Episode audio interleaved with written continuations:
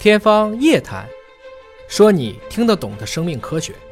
欢迎您关注今天的《天方夜谭》，我是向飞，为您请到的是华大基因的 CEO 尹烨老师。尹老师好，哎，向飞同学好。本节目在喜马拉雅独家播出。今天来关注《细胞》杂志有一本子刊啊，这个大标题就倡导大家赶紧减肥吧，因为说肥胖会伤脑子 啊。科学家发现了，肥胖会诱导大脑细胞的衰老，导致焦虑和神经形成受损，甚至可能导致认知的障碍，就越胖越傻呗，这意思。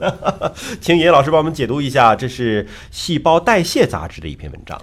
所以现在看胖是越来越有问题了啊！这个原来说胖只是伤身体，现在已经看胖还笨，伤脑。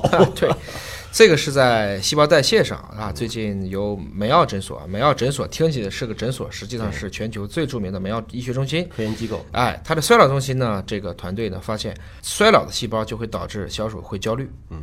焦虑以后呢，就会对神经细胞造成损伤。而这些大脑特殊区的衰老细胞怎么来的呢？实际上是肥胖导致的。嗯，这个时候呢，这个梅奥诊所的有一种长生不老药，我们以前也说过类似的 Senolytic 就派上用场了。它可以通过清除大脑特定区域的衰老细胞，减轻肥胖所造成的这些不良的影响。哦，您说那长生不老药是什么东西？长生不老药就是我们在前段时间讲的，大家可以去查前面的节目，说天若有情天亦老，我有长生不老药，可以听这期，就说的就是这么一个药物。这就是在美国很多人尝试用一些可以去干预衰老的一些缓解剂。当然，这还是小鼠实验了。嗯，我们还是说啊，我们不能简单的把啮齿类动物的神经生物学的实验直接往人上去推。你看他这个杂志发表的文章和我们以往的认知啊正好相反。中国有句俗语啊，说心宽体胖，是吧？我这个开心，我不想什么烦心事儿，我才会变胖。但这个说你你胖你就傻，哎，这不是正好反过来了。这个以前呢，大家也有人知道，说是特别胖了就会引起抑郁或焦虑等精神疾病啊。这以前是有这样的文献报道的。大家有人可能也就担心，因为胖自己就很烦，啊，也可能会引起这样的疾病。但是其中的作用机制就没搞清楚。所以这次呢，研究人员直接构建了两种肥胖小鼠的模型，又有一批老鼠被我们拥用了。我们必须把这老鼠先整胖了，然后来做实验。对，第一种是胃胖，胃胖啊，就单纯的胃。第二种是把这个瘦素受体直接突变了。啊，让它不瘦，嗯，啊，就正常饮食，但是它不能够想办法去降体重了。我们以前说过，瘦素在小鼠当中是可以有效去抵御它肥胖的。那你让瘦素的受体突变，那它可能就不能抵御肥胖了。嗯，所以用这两种胖子。我们说的胖子是老鼠的胖子，对，就是它胖因不一样，哎，对吧？但这两种胖老鼠做这个实验结果是一样的嘛？实际上呢，他们是进行了一个叫矿场实验啊，就让老鼠在一个画的格子里面走，还有一个叫高架十字迷宫实验来测试它的行为和精神状态。不出所料啊，两组小鼠都出现了明显的焦虑行为。嗯，焦虑小鼠就更趋向于我就待在一个场边，不往前走了。他不在中间待着，他不喜欢周围都空旷，他害怕。我希望有个东西靠着，要把肉拖一拖，得有个依靠。哎，那么焦虑小鼠呢，走这个向开闭的这个方式就更少。嗯，他就不喜欢再去积极的去进行探索了。嗯，所以呢，大家就觉得这个肯定有影响，胖呢肯定会影响抑郁和焦虑，但是并没有和体重直接挂钩。我们知道啊，就是肥胖对机体造成影响，可能有方方面面的。你只是从体重啊，包括体脂率，它只是一种直观的表现。但是这些研究人员发现呢，当体重过了一定界限以后，它的整个的焦虑行为和体重，包括它的体脂率，就已经没有相关性了。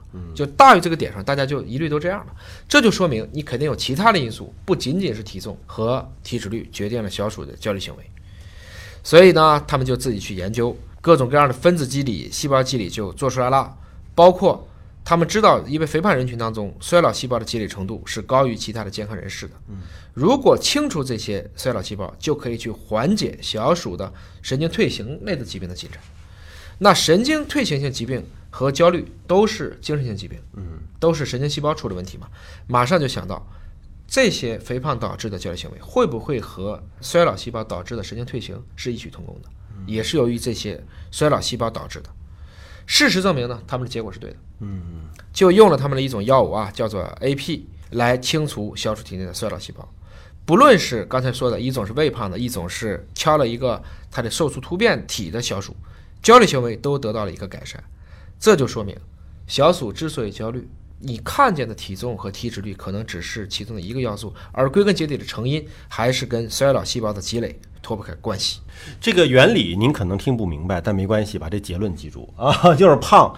不仅仅丑还傻，就所以大家那句中国老话可以记得啊，叫“有钱难买老来瘦”啊，就是大家注意保持锻炼，保持一个良好的身形，不仅仅是赏心悦目，自己看着舒服，同时还能够让你抵抗衰老，能够让你的大脑没有那么的笨，那么的傻。对，这个研究人员呢也还做了其他的一些方面的实验啊。我们以前知道，把衰老的脂肪细胞。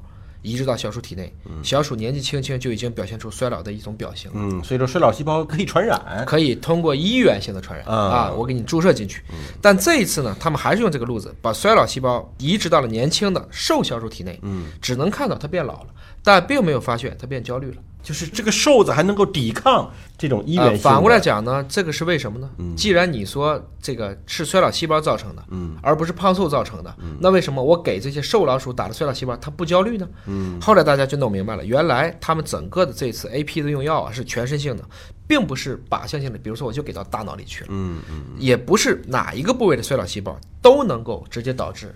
这个消除焦虑的，嗯，所以归根结底呢，他们还是把目光聚焦在了大脑的杏仁核，嗯，杏仁核呢，主要就是调节和控制情绪的，啊，我们大脑里面有几个关键的名词，大家也可以去看看解剖学啊，比如说海马体，嗯，这是管记忆的，嗯，杏仁核是调节控制大脑情绪的，大家就发现肥胖小鼠的杏仁核衰老细胞的数量显著高于苗条的小鼠，嗯，那么测了一下它的标志物的表达水平也更高，果然用 AP 治疗以后呢。可以看到，杏仁核区域的衰老细胞开始变少，所以肥胖是引起了小鼠杏仁核区域的这种衰老细胞的堆积，进而就影响到了它的情绪调节功能，使小鼠。产生了焦虑，哎，所以现在科学研究对脑科学对于衰老研究越来越丰富了。我们也相信，在不远的将来，可以有更多的干预的手段啊，来帮助大家获得一个又健康又这个智力超群又苗条的一个晚年生活。希望就是大家都能够明白，还是以自己的健康管理为最核心的。嗯，机理虽然复杂，但归根结底呢，是因为脂肪多了以后。你看，说了，肥胖既可能引起认知抑郁，甚至神经退行，所以少吃一点。所以你看，通过这种世界前沿的科学研究和实验，我们是看到了整个的健康产业未来的发展前景一定是非常广阔的。你包括什么健身房也好啊，瑜伽馆也好啊，包括就关注大家这个肠道健康的，就好像就差了一个东风。就每个人都觉得说这个很重要啊，我应该去做，但是就还差了一点劲儿来对抗自己的那个懒。哎，这什么时候再能推一把，让大家都能够动起来，可能每个人的健康生活都能够更加的幸福和快乐。健康管理的本质是人性的管理，知道做不到等于不知道。对，好，感谢叶老师的分享和解读，下期节目时间我们再会。